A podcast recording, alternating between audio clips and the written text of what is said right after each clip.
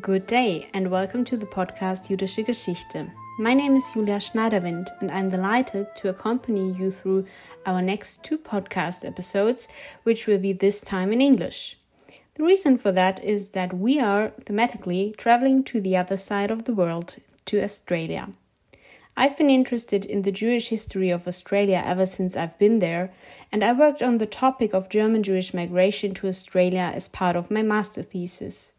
And today I would like to give you an insight on the very multifaceted part of Australian Jewish history, namely the history of Jewish convicts and internment in Australia. The podcast episode will be divided into two parts. In the first, we will look at the Jewish convicts who were deported from the British Isles to Australia as prisoners between the 18th and the 19th century. In this context, we will also learn about the fate of a German Jewish family that was deported to the penal colony of Australia at the beginning of the 19th century. Further, I have the opportunity to speak with an expert in this field, the historian Dr. Sue Silberberg from the University of Melbourne, who will give us insight into this rather unknown chapter of Jewish history. In the second part, we will look into the fate of Jewish prisoners in Australia during the First and the Second World War. And in this context, I have the opportunity to talk to another expert, to Dr. Seumas Spark, a historian at Monash University in Melbourne, who will tell us about the historical background of the imprisonment of so called enemy aliens. So, both the convict history but also the internment history during the First and Second World War in Australia must be considered much more a European or a global Jewish history than an Australian Jewish history, of course. I hope you enjoy listening.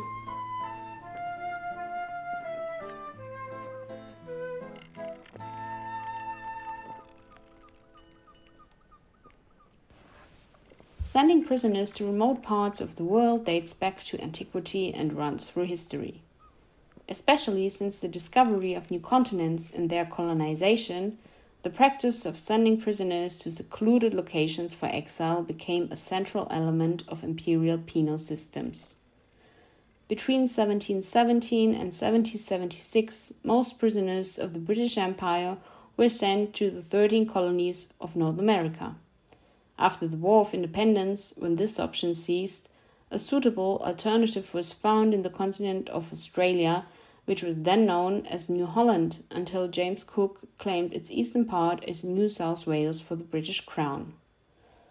While for the indigenous people, the Aborigines and Torres Strait Islanders, the consequences of establishing the colony in Australia were severe the punishment of transportation must be considered comparatively lenient, as the banishment was introduced as a substitute for the death penalty.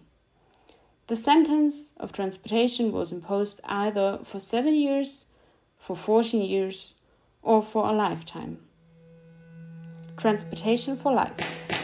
This was also the verdict passed on the married couple Josef and Rachel Aarons at the Central Criminal Court Old Bailey in London in 1821. The Old Bailey records reveal that both were indicted for stealing 18 yards of woolen cloth in a warehouse, value 18 pounds. The files also state that the defendants spoke poor English and an interpreter was needed for their trial. What circumstances did actually lead to the young Jewish couple being sentenced for life and to be deported to the penal colony of Australia. The 34 year old convict Josef Aarons was a merchant from Smilde in the Netherlands. His 30 year old wife Rachel was born in Hamburg, where they married in 1813, and their first child, also named Rachel, was born. Rosina, their second daughter, was born in June 1815 in Waterloo, Belgium. Just a few days before the Great Battle of Waterloo, where Napoleon was defeated by Lord Wellington. The Aarons family must have lived there for a while.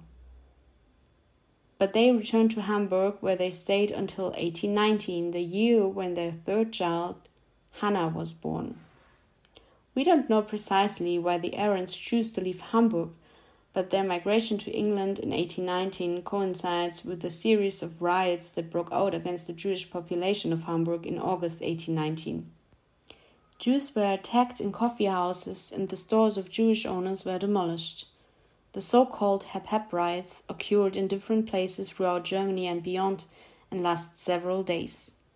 There were numerous more reasons, like the restrictions imposed on Jews concerning their freedom of movement or their joys of occupation, that motivated German Jews of the 19th century to look for better living conditions. Most of the Jews who left the German territories during the 19th century tried to gain a foothold in America. However, some also thought their fortune in the trading centers of the British Isles, or at least chose them as a stopover before moving further west or south. As the example of the Ahrens couple will show, these immigration stories were not necessarily success stories, and their conditions at the new destinations not necessarily improved. After being convicted in 1821, Josef Ahrens was brought on the ship hulk Justitia in London. The so called hulks were prison ships anchored on the Thames or south coast of England. Prisoners were kept there before transportation mostly under poor and unhygienic conditions. In November 1822, Joseph Ahrens was transported with about 150 other prisoners on the ship Princess Royal to Port Jackson, today's Sydney Harbour. The transports were handled by contractors who often sailed for the East Indian Company and combined prisoner transports with other business ventures around the world. A standard sailing route from England to Australia was via the Canary Islands, further to Rio de Janeiro, sailing back east around the Cape of Good Hope, South Africa, to New South Wales. The voyage lasted between three and four months. However, depending on the route, weather conditions, and stopover's length, it could last up to eight months. The unsanitary conditions often led to outbreaks of disease. John Robinson, a sergeant who guarded a prisoner transport to Australia in 1837, recorded in his diary. A number of convicts are sick, also some of our men and the sailors. The complaint is sore throat with pain in the head owing to the heat. The convicts are beginning to be very troublesome. We are keeping a strict eye over them. We don't allow them on deck so often, nor so many at once. Unlike her husband, Rachel Ahrens was not kept on a ship hulk after her conviction. She was brought to the Newgate prison in London, where she gave birth to her fourth child, Aaron Joseph. As the records reveal, Rachel was convicted for another crime in 1822 in Manchester, so it seems that she was released from prison after her first trial, only to be sentenced for transportation for life again just a few months later. Awaiting her transportation in Manchester Gaol, she gave birth to her daughter Elizabeth, her fifth child. With her newborn and her four children, aged between one and seven years, she was transported on the female convict ship Mary to New South Wales. From the journal of a doctor who accompanied the female convict transport on the ship Mary, we know about the situation on board. The young children, however, suffered much. Out of 28 embarked, six poor creatures fell sacrifices to the iniquity of their mothers. Their death may be readily accounted for in the deprivation of their natural nourishment. Four of them being very young and in a very bad state of health when they came on board. To add to which, they were bereaved of their natural food by their mothers, losing their milk very soon after they embarked, and no appropriate substitute being on board. The journal also states of the death of Rachel Ahrens' child Elizabeth, who died on July 19, 1823, just one month after the ship Mary had embarked from London with 127 female convicts. Rachel and her children arrived in Australia in October 1823, six months after her husband Joseph Ahrens. The fate of the Ahrens family is only one example of numerous Jewish prisoners who were transported to Australia from the end of the 18th century until the middle of the 19th century.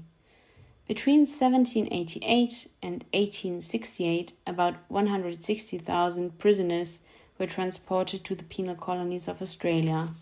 We do not know about the exact number of the Jewish prisoners who were transported to the penal colonies. The history of Jewish convicts is a revealing but long overlooked chapter in Australia's convict history.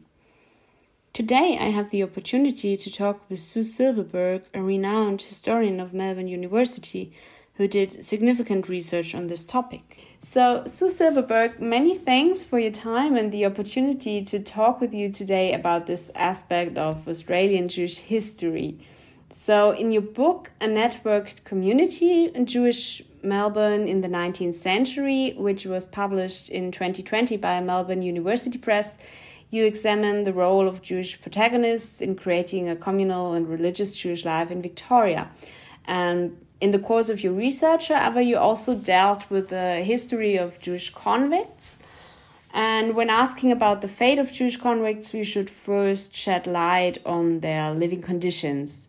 So, after the expulsion of the Jewish population in the 13th century, Jewish life gradually re-emerged in Britain from the 17th century onwards. And during the 19th century, also many migrants, migrants like the Aarons family, came in search of more um, freedom and better economic opportunities. So, how would you um, describe the social and political reality of British Jews during the first half of the 19th century? Thanks, Julia. Um, I think we have to think about the history of migration from the 17th century and 18th century onwards because it's a sort of continuum that reaches a crescendo in the early 19th century. Um, in, by 1700, there's actually only 750 Jews in England. And the first waves of Jews are Sephardi and they tend to be quite wealthy traders. Throughout the 18th century, you've got a huge wave of um, immigrants coming both from the Sephardi countries, um, the Ottoman Empire, some still fleeing from the Iberian Peninsula, from North Africa, but also large numbers of Jews coming from Poland, Germany, and Holland. Um, and the Dutch were both uh, Sephardi and Ashkenazi. So by the late 18th century, uh, there were 20 to 26,000 Jews in England, uh, mainly in London. And most of the Jews who are leaving uh, Central and Eastern Europe are coming from traditional societies, um, non urban societies, where Jews are having traditional educations, they don't have trade school skills, they don't have secular education, excuse me, they have religious training. And so they arrive in London without skills that an urban, modern world uh, require. So they seek skill, they seek jobs um, at the lower, what are considered the lower margins of society. And these are often high profile jobs that are considered um, disreputable. So by 1800, there are 1,500 Jewish old clothesmen in London. Old clothesmen are people who sell second-hand clothing, carrying sacks on their back, walking around the streets selling clothes there are Jewish publicans, there are Jewish second-hand dealers of other goods. Now, old clothesmen second-hand dealers are disreputable because they are seen as people who can misrepresent goods. They can be selling stolen goods. They can be um, receivers of stolen property. The other thing they can be doing is selling counterfeit. They can be passing counterfeit money. And so that in the public eye, that's they were seen as suspect. Not only were they foreign, not only were they Jewish, but they were doing things that were disreputable. The other job that was seen as slightly more respectable but still disreputable was that Jews became publicans. So economically, it was a bit more stable, but it was very disreputable still. Um, so this was compounded by the view of the social commentators of the time. So um, there were very, very influential social commentators writing at the time. People like Patrick Colquhoun, who wrote a number of treatises about the economic conditions of Britain at the time, estimated that 20% of Jews in London were criminals, and he didn't differentiate between sort of the poorest of the poor to the wealthiest stockbrokers. Um, he also made a list in his treatise on police um, and the crimes in, the, in the metropolis. He provided a list of the noxious members of society, in which he identified 550 individuals in 12 classes of deviants, which in, in which he explicitly included Jewish receivers and others who travel in carts and publicans. And um, in other writings, he, he talked about, you know, the nasty Jews who um, undertook all sorts of disreputable pursuits. Um, um, a, a generation later, Mayhew, who is another influential social commentator, similarly attests to what he quotes. Um, he says that the um, attitude seems to have lingered amongst the Jewish people that Jews were considered as an entire people of misers, users, extortioners, receivers of stolen goods, cheats, brothel keepers, sheriff's officers, clippers of and sweaters of the coins of the realm, gambling house keepers, in fine, the cha- um, or rather the accusers of carrying on every dis- disreputable trade and none else. So it's so the social commentators were aware either accusing Jews of bad things or aware that Jews had been accused of bad things. So the Jewish community is very aware of this and very concerned about this. So in the early 19th century, they set about trying to remediate this by instituting an education policy for the Jewish community. And they instituted a whole realm of social welfare in- institutions, but most importantly, they established the Jews Free School, which became the largest school in Europe, at one stage having fit 4,000 students, and providing an education for Jewish students. So by the 1830s, the Jewish population suddenly would be giving were giving uh, literacy in English, um, and they were giving basic trade skills. And so by the 1850s, the social commentators were noticing that there was, in fact, no Jewish street traders, and that you know the, all these attitudes towards Jews had actually gone within a generation. So, world changed very fast, and and and it's reflected in the convict record as well. Thank you very much. Um, since uh, this transport records um, were not always accurate, so we don't really know about the exact number of Jewish convicts um, transported to Australia. Um, as you mentioned in your article, uh, Middle Class Mobility Jewish Convicts in Australia, estimates lie at around 800 to 1,000 prisoners. Mm, and you have also taken a closer look at some um, of these convict biographies. So, what can you tell us about the Jewish convicts in terms of their social background, their age and gender, and for what crimes were Jews convicted? Sure. Um, what's interesting about the Jewish convicts is that whereas um, other um, historians such as Robson, who's done a lot of statistical analysis on Australian convicts, estimates that 51% of the convicts were convicted before the age of 25. The Jewish convicts, according to my sort of doing a, I, I did a sample of 100 convicts, so it was only a sample, it wasn't a, um, a full statistical analysis, but it appears that the Jewish convicts were convicted at a younger age. So I picked up 65.5% of the Jewish convicts were below the age of 25. And whereas um, in his sample, only 27% of them received life sentences. In my sample, I found that 36% had received life sentences. But what's really interesting is um, the majority of Australian convicts were sentenced after the 1830s, and the Jewish convicts um, dramatically drop off after after the 1830s. And that coincides with this really big push in the Jewish community to educate its young and to provide trade skills to the Jewish community. And I think you'll see that that whole um, that that that um, education really pays off, and and and people stop being convicted. Hmm. The other thing is the, the types of crimes that people are convicted of. Um, Jews in my sample were all convicted of um, property crimes, theft, um, but they're not. They're very rarely occupational crimes. They tend to be more crimes of theft of something, theft of, of theft from somebody else, not theft from an employer. Um, the middle class criminals that I write about in my article that you referenced, they are stealing from an employer or stealing through an employer. But the poor tend to be stealing from somebody else. You know, they're picking a pocket or they're stealing a bale of cloth from somewhere or they're doing something like that. They're not stealing from their employer as much, possibly because they're less likely to be in the employment of someone else or somebody they don't know. They're, you know, employment is often in families. Mm. So maybe you answered part of this question already, but uh, how did the experiences of Jewish prisoners compare to those of non Jewish prisoners? So, do any differences stand out?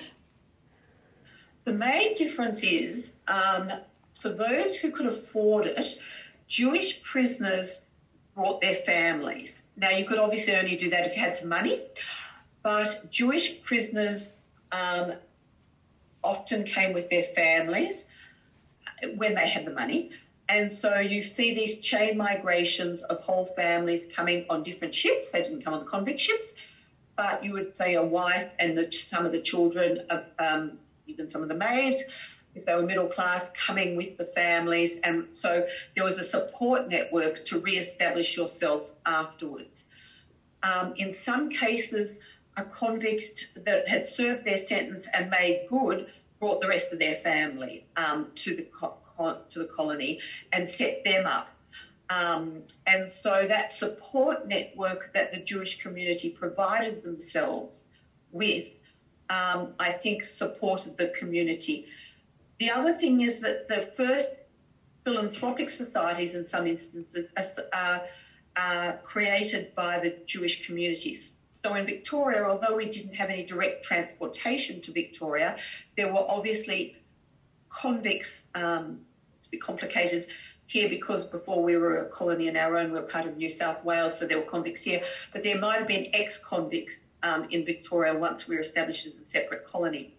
So the first um, philanthropic institution that was established in Victoria is the Jewish Philanthropic Society.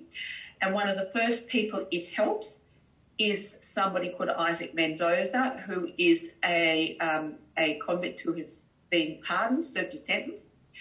He's asking for money to go to his sister, who is also an ex convict in Tasmania. Interestingly, they are the children of a very famous British uh, boxer called Daniel Mendoza. Daniel Mendoza is very famous in England, Jewish world, because he was a boxer and he's famous for changing the perception of the Jew in England to one of somewhat of strength because he won all these boxing and remember it's bare bare knuckle boxing in a field somewhere and he won all these boxing championships in the 18th century he made and lost a lot of money and at least two of his children become convicts and they're they're, they're definitely convicted on um, on crimes of poverty and then their children are obviously in poverty when they're here, and, and Isaac gets money to go to his sister in Tasmania, and that's the last I've actually been able to find of him. Um, and his sister is possibly a prostitute before she's convicted from record that if you read between the lines. Um, uh, so there is a support network for the Jewish community here, and the Jewish community in Australia, because there's no really there's no free trans free immigration of Jews in Australia till the 1830s, the Jewish community is really founded by convicts or ex convicts and then supported by free immigration. So there is a support network for Jewish people and Jewish convicts and ex convicts here within Australia anyway for them. Yeah, thank you. So you um, already referred um, to these networks and also um, the situation uh, for the convicts um, in in Victoria. Um, so after arriving in Australia, what were the perspectives and how did um, those Jewish convicts participate in the establishment of the colonies and the Jewish communities in Australia? I mean, you always refer to it, but maybe you can give a few examples.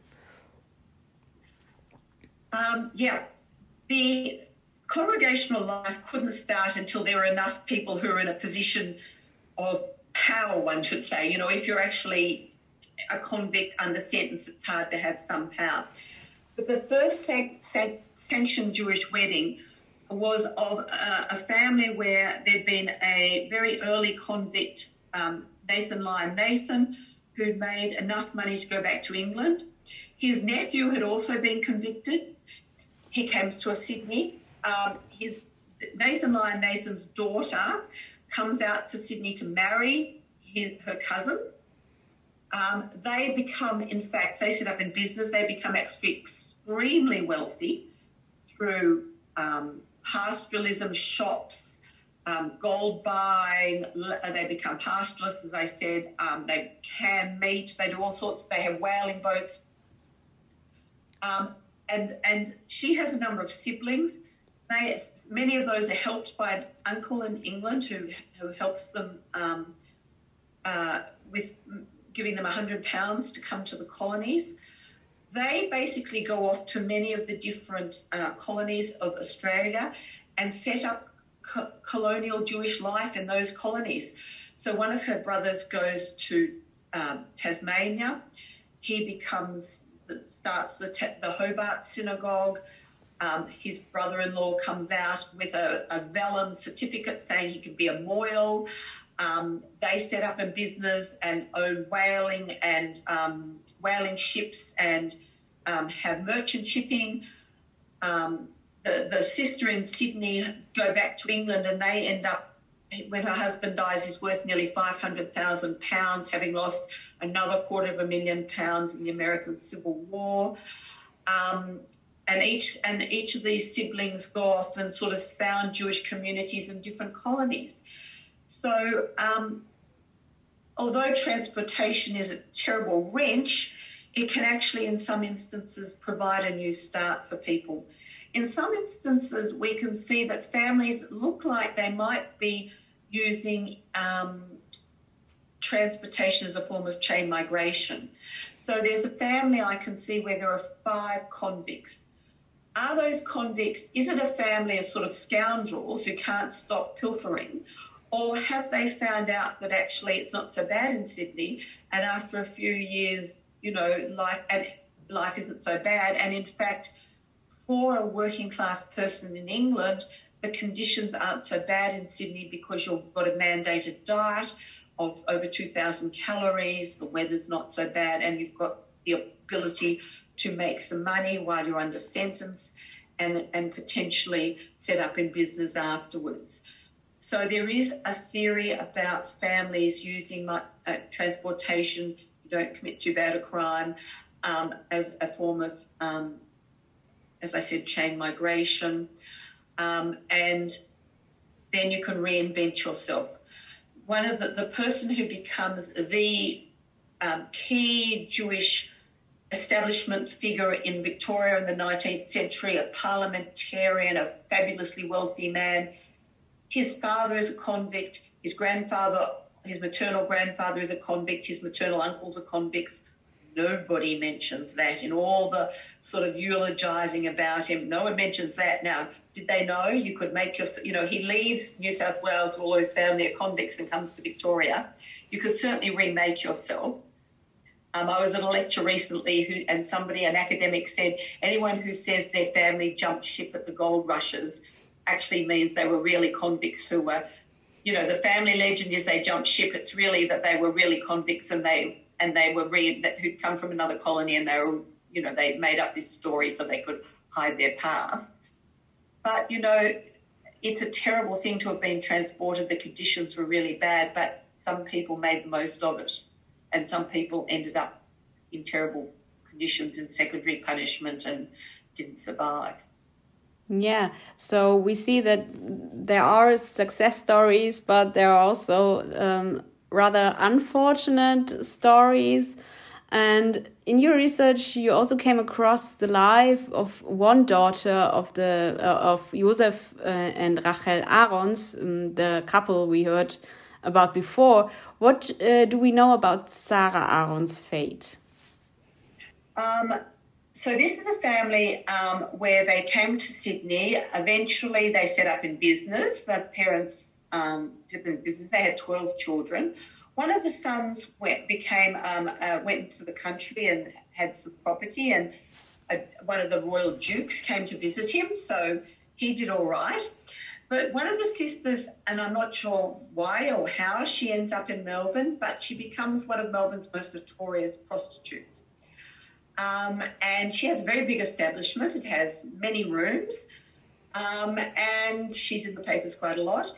Um, and she changes her name, and how I tracked her down was she, in her will she leaves her money, which actually by the time she dies there isn't any, but um, she does leave any money she has in her will to her great niece. So I did a sort of reverse um, family tree and I linked her back to her, her, her parents. So it's interesting to see the fate. One of her other sisters marries into actually the family with the five convicts. Um, so I, but her family here very early. So her sister probably, you know, there aren't very many Jewish free settlers for her sisters to marry. Um, so it, why her sister Sarah becomes a prostitute in Melbourne and a very notorious one, I'm not sure. And why she calls herself Mrs. Fraser is even more mysterious. Maybe it's better than Sarah Aarons as a prostitute's name, but um, or whether there there was ever a Mr. Fraser, I don't know. Hard to find out. She's she's got a daughter, and I found a very sad case of the daughter, who's a servant, appears to be um, involved in a very nasty assault. Um, and I found that case. And it looks like she dies at some point, but it's very, very this, you know, the the the, the record for child servants is very hard to find. You know, the invisible lives of women. Yeah. In the underclass. Yeah, that's Sarah's more visible because she's so visible. Yeah, yeah, right. So thank you so much um, for giving us this insight um, into this part of Jewish history of Australia and also into your work. Thank you very much, Sue Silberberg.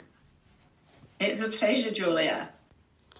So we just learned that for some Jewish convicts, the transportation to Australia could even be considered as an improvement, although not everyone, of course, turned out um, that very fortunate, as uh, the example of the um, Aaron's daughter Sarah has shown. So, what do we know about the fate of the other Aaron's family members in Australia? After being transported to New South Wales, Joseph Aarons had to work on a farm west of Sydney.